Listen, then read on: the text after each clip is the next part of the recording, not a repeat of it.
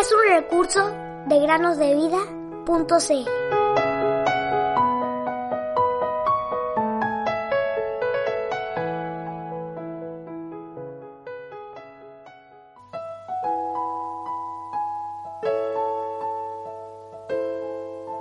En el día que temo, yo en ti confío. Salmos capítulo 56, versículo 3. Hola queridos amigos y amigas que nos escuchan en el podcast Cada día con Cristo. Sean bienvenidos a una nueva meditación. Queridos niños, ¿saben lo que es un esclavo? Quizás hoy en día no estemos acostumbrados a oír y ver acerca de la esclavitud, pues esta ha sido abolida en casi todo el mundo. Pero la esclavitud fue algo real y muy triste en la historia de la humanidad. En algún tiempo de la historia, los esclavos no fueron considerados humanos. Qué desagradable es el corazón del hombre, ¿no les parece?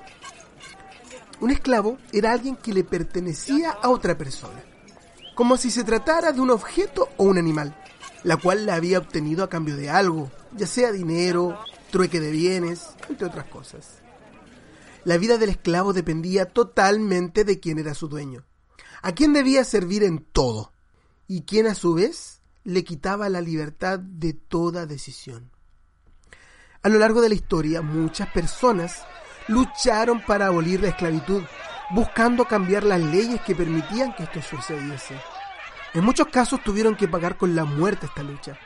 La gran mayoría de ellos fueron cristianos, pero también, es triste decirlo, muchos dueños y fomentadores de la esclavitud también se hacían llamar cristianos.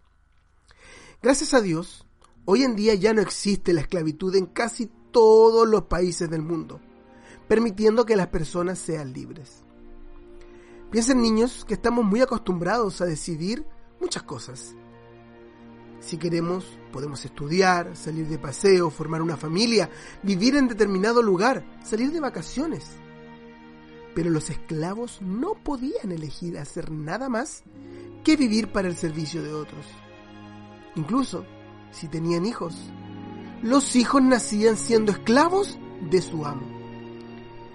La vida en esclavitud era sufrida, casi siempre eran maltratados, y muchos vivían en situaciones insalubres, por lo que se enfermaban y morían. En la Biblia también leemos acerca de la esclavitud.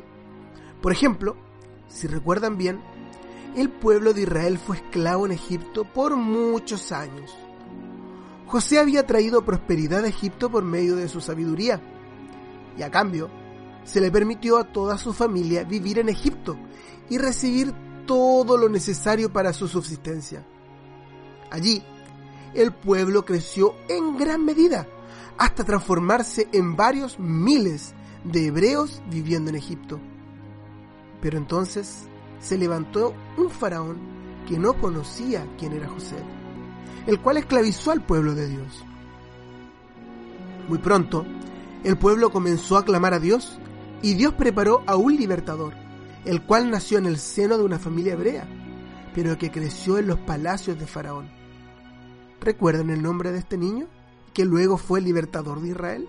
Moisés. Moisés. Asés. Así es, queridos amigos y amigas, su nombre fue Moisés. En todo esto, Dios nos ha dejado muchas enseñanzas para nosotros.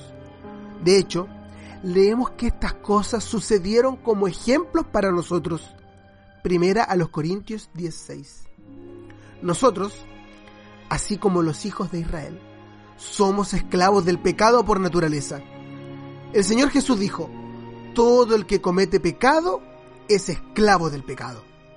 Y ya que todos pecaron y no alcanzan la gloria de Dios, todos estamos bajo el látigo esclavizador de Satanás, que es el pecado. Satanás, así como Faraón, busca mantenernos cautivos y sin libertad. La pregunta surge, ¿cómo podemos ser libres? Pon atención a las palabras del Señor Jesús. Si el Hijo los hace libres, ustedes serán realmente libres. ¿Cómo el Hijo de Dios, Jesucristo, ¿Puede hacerme libre? te preguntas tú. Escucha con atención. uno murió por todos, y por consiguiente todos murieron.